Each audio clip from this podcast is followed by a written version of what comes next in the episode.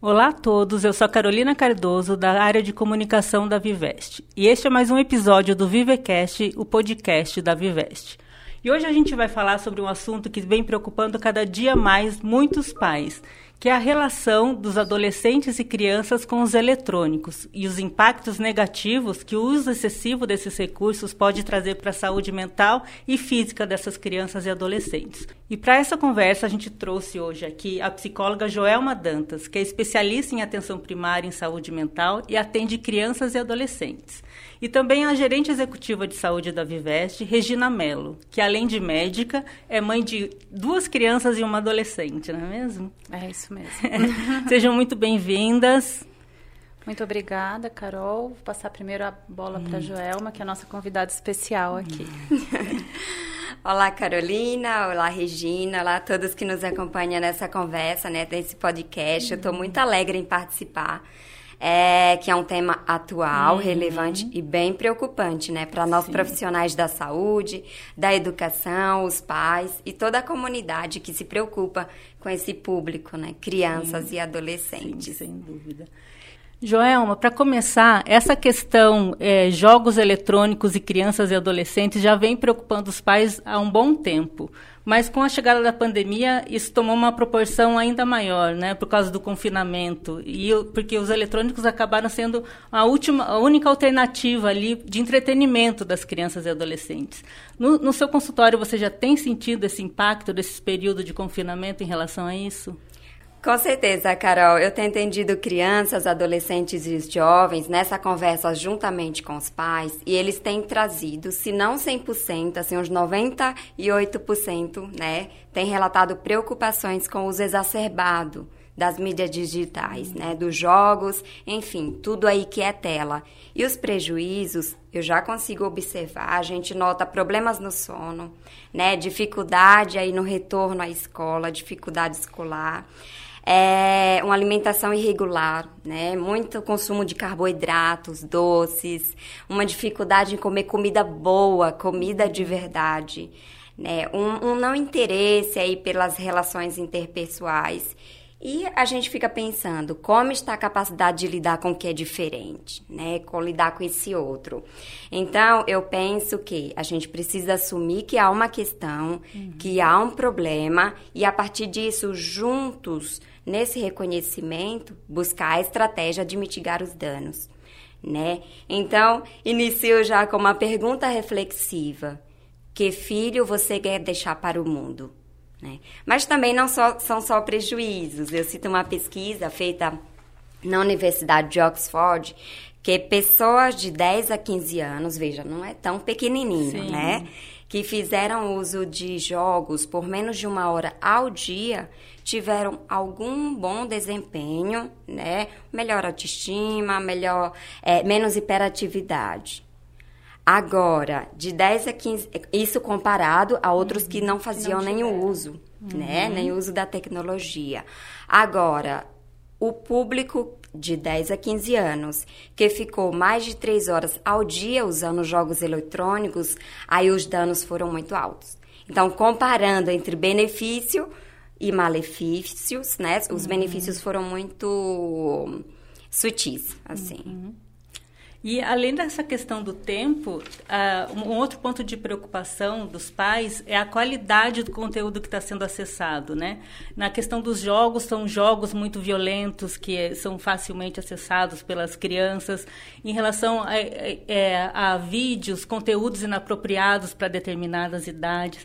É, existe a necessidade de fazer esse controle da qualidade do conteúdo também?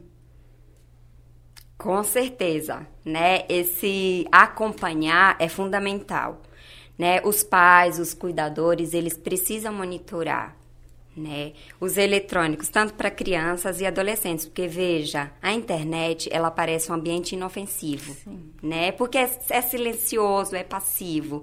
Então, com, quando uma criança, em seus primeiros anos de vida, que naturalmente o cérebro está no processo de maturação, né?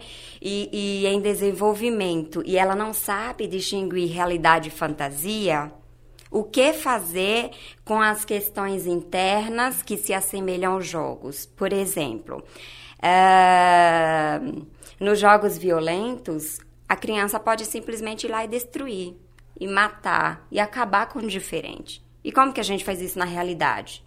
Né? Uhum. Então, é, penso que sim, é fundamental é, que os pais, os cuidadores identifiquem perfis agressivos, depressivos de jogos e acompanhem. E avalie também se os jogos condizem com os valores éticos né? Uhum. E não precisa ser um especialista em jogo para entender isso, né? É só você sentar, olhar que um adulto vai ter a capacidade de perceber se é adequado ou não essa essa tela, né? E eu fico uhum. pensando também como que a criança aprende a lidar com a frustração, né? Como que ela aprende a uhum. tolerar com os jogos, porque no jogo é, tudo pode, né? Sim. Tudo pode. Tudo pode. Tá, então existem algumas fases do desenvolvimento em que os impactos podem ser ainda mais negativos desse uso excessivo. Com é, certeza. Eu acho que tem algumas coisas que também aí falando um pouco como como mãe, né, uhum. né, é entender também as diferenças do que a gente faz com cada uma das crianças conforme a sua faixa etária.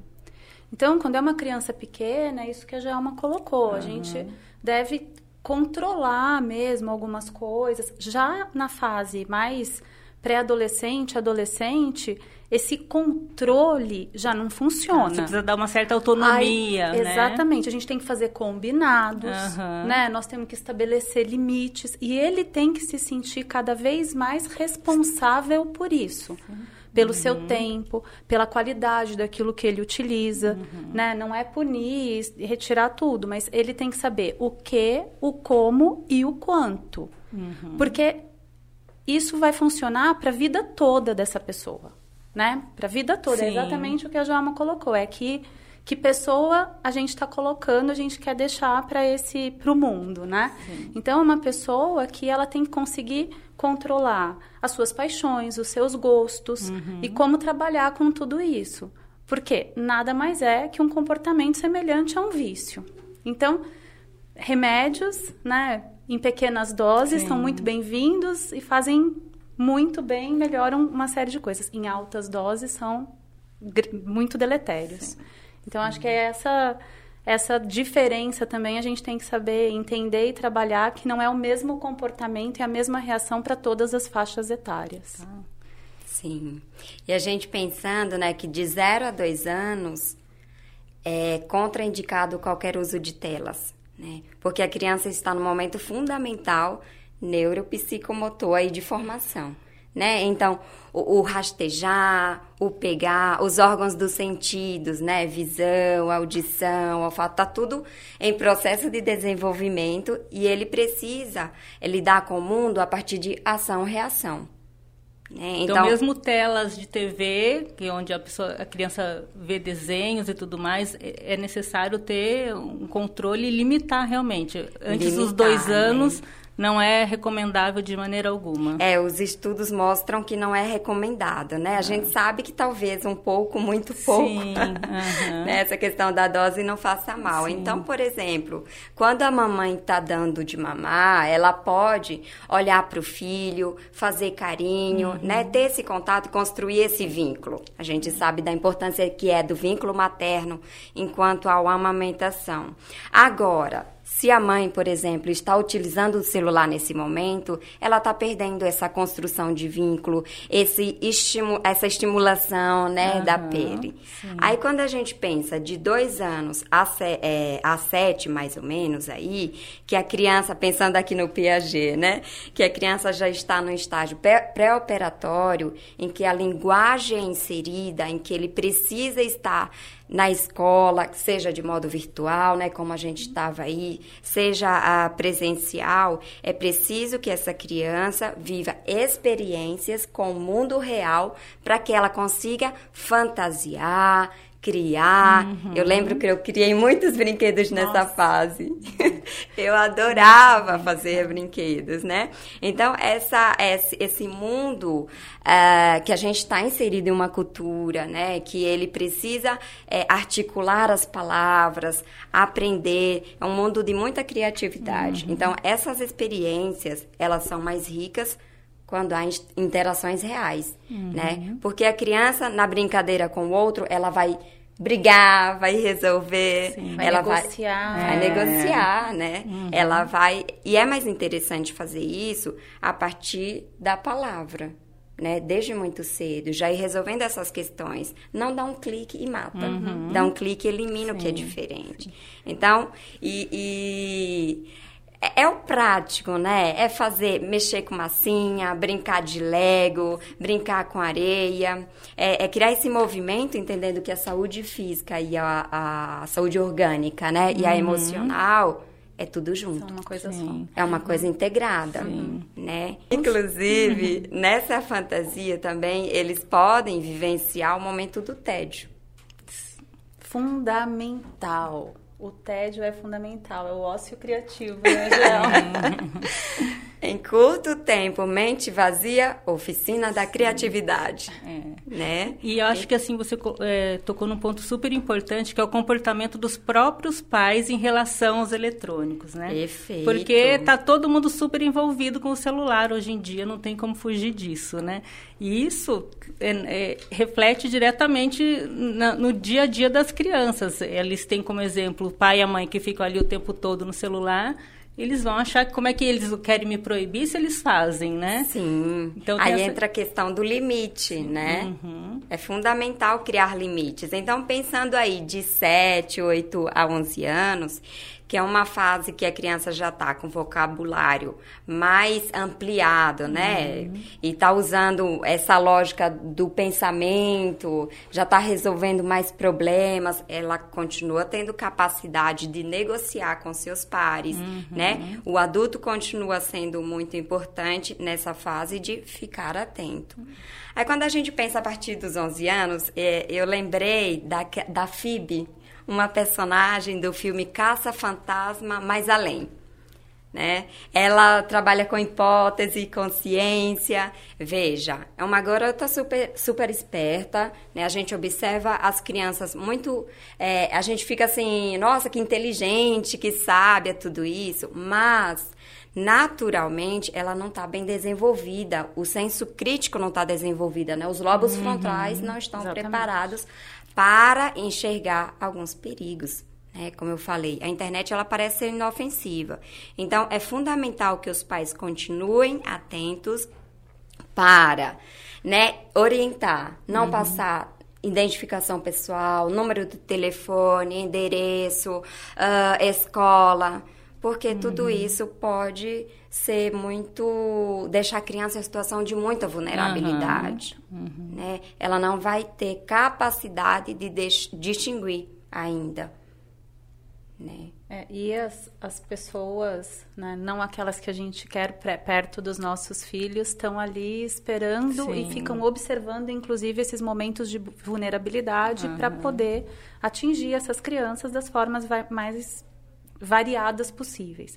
Seja com venda de Aham. coisas, seja inclusive com crimes sexuais. Sim. Então, é uma variabilidade enorme de coisas pequenas, mas que podem ter um impacto muito grande, muito grande. Então, ir explicando isso com o passar do Aham. tempo, né, sobre todo esse sigilo, sobre o- os seus dados pessoais, né? A gente fala isso Uhum. nas empresas, mas é essa educação, né, sobre informação segura, fake news, Sim. né, até para as pesquisas de escola, o que que é um site seguro, né? O que que é uma informação segura?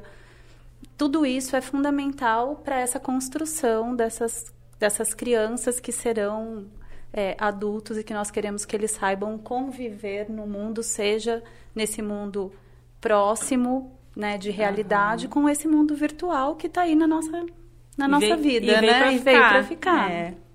E aí a gente fala muito dos impactos na, da- na saúde mental das crianças, né? Mas tem um outro ponto que você já até colocou aí, que é a questão da saúde física, do sedentarismo, que a criança não sai da frente do computador, deixa de praticar esportes, deixa de se alimentar bem, como você colocou. É, isso também é um ponto que, que você tem observado bastante no, no seu dia a dia? É um ponto bem sensível, né? É, na unidade de saúde, a gente recebe muitas crianças com aumento significativo de peso agora, pós-pandemia. Então, a obesidade, é, penso que tem aumentado. A gente ainda vai precisar estudar bastante, né? Trazer dados, uhum. mas criança e adolescente é, com muitas horas em telas, né? Os videogames e toda, toda essa conexão com a internet, os problemas, eles já são visíveis, né? E uhum. eles percebem isso o aumento de peso é uma questão que tem me chamado muito a atenção. E é interessante ver um estudo agora recentemente falando desse período da pandemia e esse aumento de peso, a irritabilidade também é, foi mais frequente nas meninas, né? As meninas elas estão sofrendo mais com isso, os meninos sofrendo mais com a questão do desempenho escolar. Então ah. eles tanto no período né, mais ativo aí da pandemia. E agora no retorno às aulas, eles estão uhum. sofrendo mais, eles foram piores em relação à retomada do desempenho escolar. Já as meninas estão é, piores aí, né? Estão uhum. é, com uma condição pior que a dos meninos em relação a ganho de peso, né? Então elas ganharam mais peso e também a questão de irritabilidade e isolamento. Então tem também essa diferença né? Conforme o sexo, uhum. né? Sim. Somos diferentes, né? Somos todas diferentes, né? Inclusive, Carol e Regina, eu estava lendo uma matéria da China que está havendo uma proibição, né? De uso de jogos durante a semana e liberando em finais de semana, né? Por um tempo delimitado, uhum. inclusive porque os pais têm cobrado né, essas medidas de saúde pública devido ao sofrimento que as crianças têm apresentado, crianças e adolescentes, né? Então, eles relatam problema na saúde mental, problema na saúde física, isso tem chamado muita atenção. Então, a gente tem que negociar uhum. como fazer para mitigar os danos, entendendo que a indústria está aí né? Uhum. Potente. Como fazer para não tirar os jovens de competições que eles gostam de participar? Penso que é nesse processo, como você colocou, Regina, cada idade a gente vai negociar de modo diferente.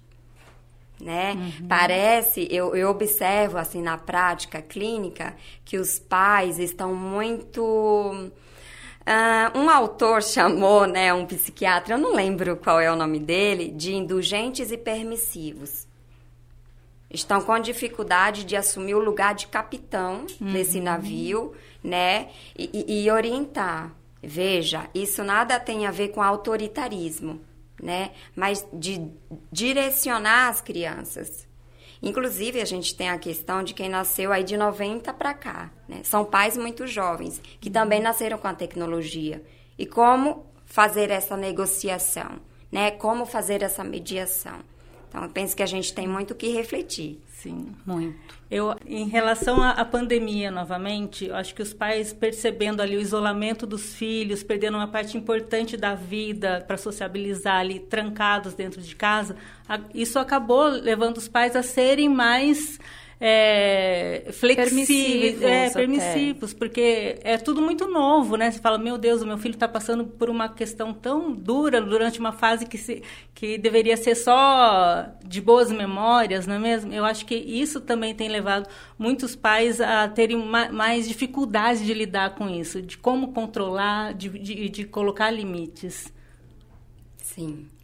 Nós, nós estávamos nós passamos por uma mudança assim, super radical. Uhum. Que nós estávamos no trabalho, as crianças na escola, né? Depois as crianças com as suas atividades, com, seus, com, com o seu convívio com os amigos mais uhum. próximos, com as pessoas não tão próximas.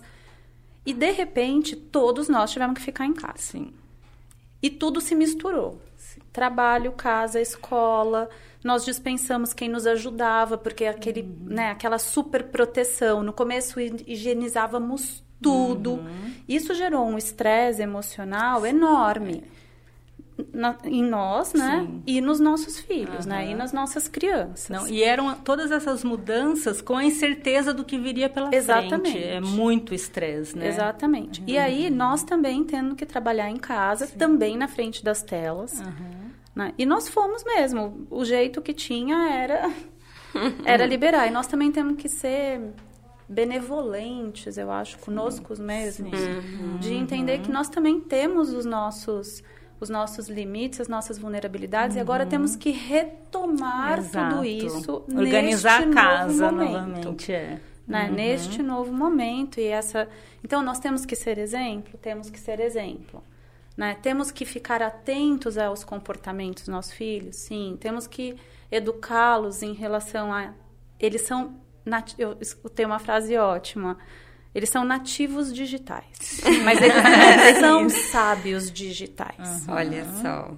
Então, uhum. essa essa diferença nós temos que explicar e dizer, olha, uhum. sábios digitais, vocês vão vão adquirir essa uhum. sapiência aí uhum. com o passar do tempo. Uhum. Mas hoje vocês são é, vulneráveis digitais. Então, é, é ir mostrando tudo isso conjuntamente para que nós é. consigamos é, passar aí melhor nesse, nesse período. Né? Isso me fez lembrar, Regina, que no grupo de família, gente, grupo de família é ótimo, a gente pega muitos exemplos, uhum. né?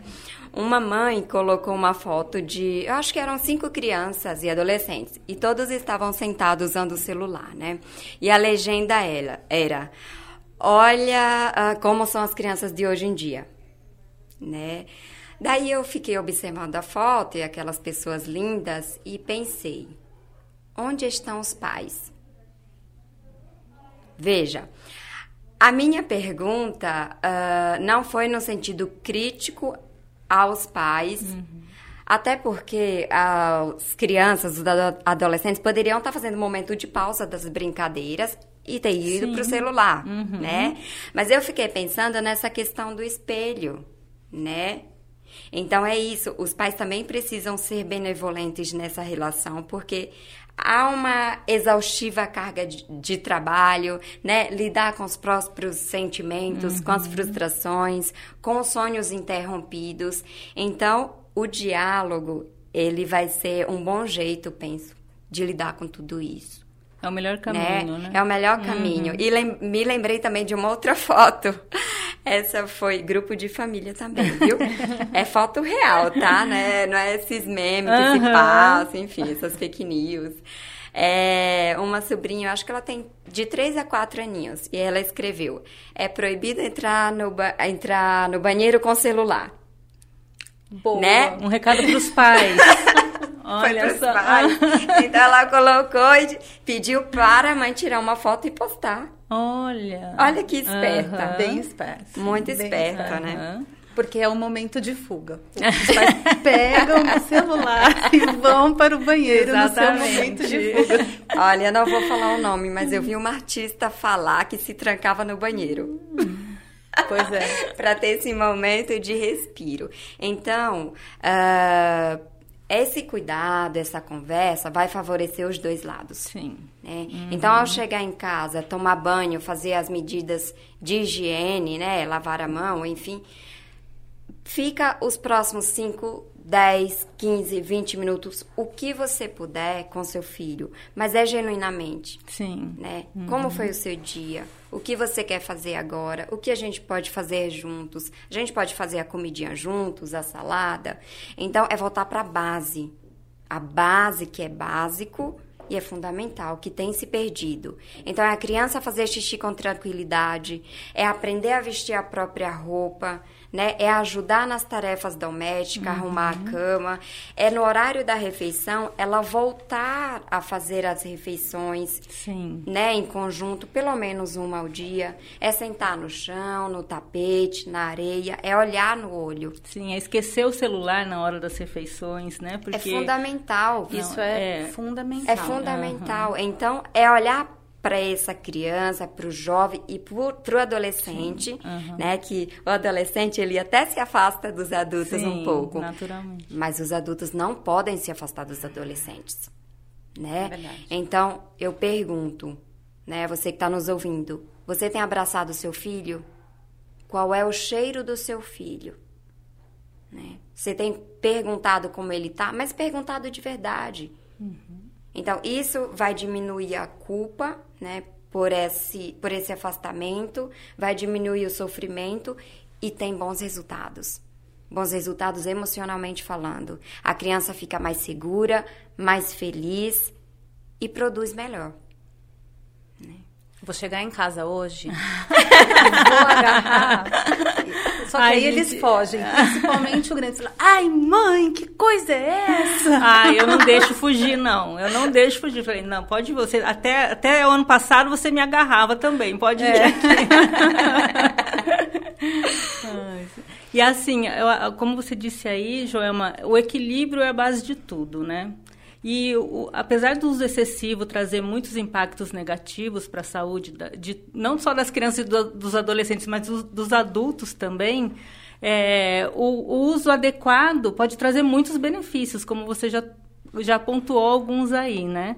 O que, o que mais que a gente poderia falar a respeito disso, é, principalmente na fase de desenvolvimento da criança? Uhum. Quais pontos positivos o uso adequado da, desses recursos podem trazer? É, um dia eu vi uma frase, ai, eu achei muito divertida. Me diga como você é na rede que eu digo quem tu és. só que não. É, só que não.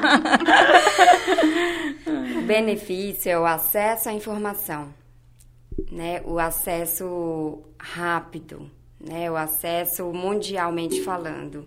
Então, primeiro eu acho que a gente precisa olhar para o Brasil, né, com esse olhar crítico. O nosso Brasil é multi, né? Então tem pessoas que não têm acesso à internet. Veja. Sim. A gente fala, né, desse uso uhum. exacerbado, mas tem famílias que di dividem um tablet, um computador para quatro, cinco, seis pessoas, né? Tem famílias que os jovens ainda não têm o seu próprio celular. Então, existe essa diferença né? Agora, nós que temos esse acesso, esse acesso até ilimitado, uhum. aí a gente precisa é, olhar para os benefícios com muita cautela. Né? O benefício é o prazer, é ter esse sentimento de pertencimento. Uhum. Nós somos gregários por natureza, sim, sim. queremos estar com o grupo, é muito legal estar vivenciando o que acontece na, na, na sua época, né? Sim. É uma linguagem comum essa lógica de, de, de estar conectado com outras possibilidades de cultura, uhum. né? É a diversão, é a criatividade no sentido. Tem crianças que é, se colocam como jornalista, roteirista, tudo isso. Agora veja, tudo isso de modo acompanhado por adultos, Sim. com o tempo, como a gente viu, né? Um tempo curto. Uhum. Alguns períodos da vida não é indicado usar esses eletrônicos, então é bem sensível. Né? O que a gente tem de muito forte são os malefícios. Uhum. Agora, além de todos esses que você colocou, Jalma, tem um outro que me vem à cabeça agora, que é a aproximação entre pessoas que estão distantes. Sim, perfeito. Né? Então, uhum. você tem parentes fora do Brasil, por exemplo, ou em cidades mais remotas. Nesse período todo, né, foi da o pandemia, que manteve as pessoas foi conectadas. Que, exatamente. Uhum. Às vezes, reuniões de família que seriam praticamente impossíveis de acontecer, uhum. porque cada um está num lugar foram possíveis, foram Sim, descobertas exato, nesse período é. e hoje continuam. Então, é, é, o, que, o que a Joelma colocou, você também, né, Carol? Uhum. Se nós conseguirmos fazer essa união com um uso adequado, moderado, consciente e educar também as nossas crianças nesse formato, seguramente a gente vai poder colher todos os benefícios dessa tecnologia toda que está aí à nossa disposição, na nossa área, né? Poder fazer um atendimento remoto para alguém que está precisando uhum. e que não teria uhum. acesso, uhum. uma, tele, né, uma telemedicina, uma teleconsulta, poder aliviar até a dor. Né, a dor de alguém, seja ela física ou psicológica, que as uhum. pessoas não teriam acesso né? É, é algo fantástico. Mas tudo tem que ser usado da forma correta, uhum. né? Com essa moderação, com essa consciência. Bom, e para a gente finalizar essa conversa, que para mim está super interessante, espero que para o pessoal que está assistindo também, é, existem uh, sinais de alerta aos quais os pais têm que estar atentos e buscar ajuda profissional para a criança ou para o adolescente? Vamos Sim, lá. Carol. Esse é um ponto muito importante que os nossos pacientes costumam trazer é, frequentemente como questão, né? Então, a Organização Mundial de Saúde, ela diz que transtorno dos jogos eletrônicos é um padrão de comportamento em que há um prejuízo na capacidade em controlar essas práticas. Então, a pessoa prioriza o jogo em detrimento a outras atividades de vida, uhum. né? Atividades básicas mesmo. E é mais difícil o reconhecimento que é um problema por conta do prazer.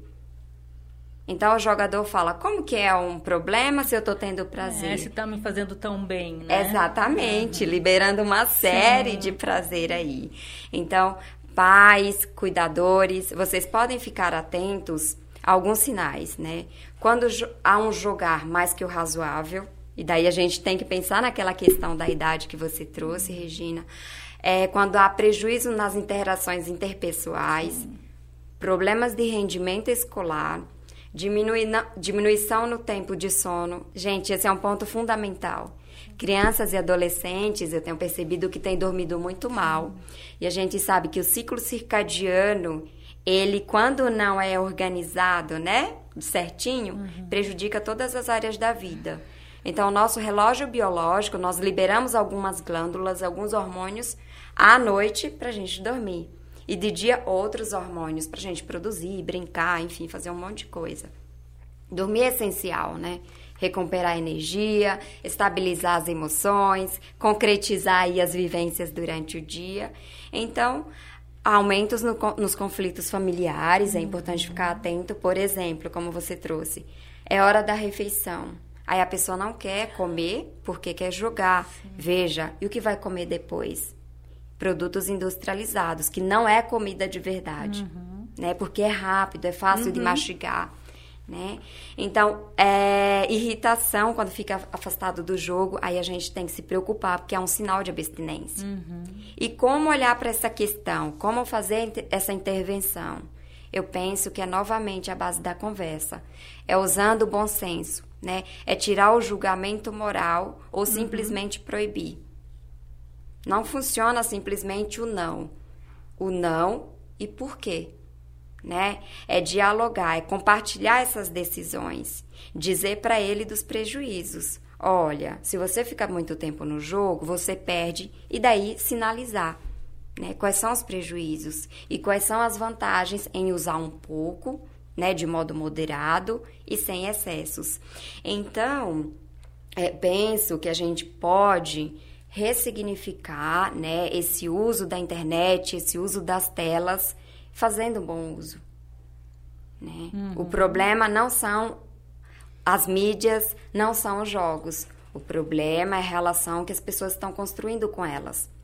Né? Então, se você sente que precisa de ajuda, você pode procurar um médico, um médico psiquiatra, né? uma psicóloga, um psicólogo para avaliar. Né? a gente pode apoiar nesse sentido. Mas, de modo geral, a família, os cuidadores conseguem lidar com a questão muito bem e seguir a vida aí no seu fluxo natural. Entendendo que a gente está num período sensível, a pandemia Sim. não acabou. É, exatamente. Né? Uhum. um período sensível, de é um fragilidade. Um período de retomada, talvez. Um né? período de retomada. É. E a retomada para quê? Sim. Né? Qual realidade a gente uhum. quer vivenciar.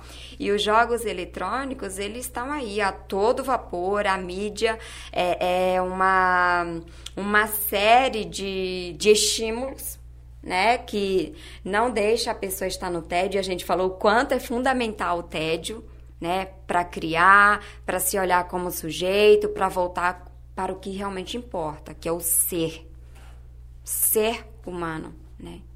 E aí cada um vai olhando para essas questões como possível, né? Como consegue. Muito legal. Gente, a gente está terminando por aqui. Queria agradecer muito a presença de vocês duas, que trouxeram informações super bacanas que acho que vão ajudar os pais a lidarem melhor com essa realidade que está aí e que veio para ficar, né? Queria agradecer também vocês que ficaram com a gente até aqui e pedir para que vocês fiquem de olho que em breve tem novos episódios do Vivecast. Até lá. Obrigada, gente. Até mais. Obrigada, foi uma delícia compartilhar essa conversa. Espero que tenha sido aí, é, tenha ajudado de algum modo a quem nos escuta, tá bom? Até breve. Seguramente foi, viu, João? Muito obrigada. obrigada mesmo.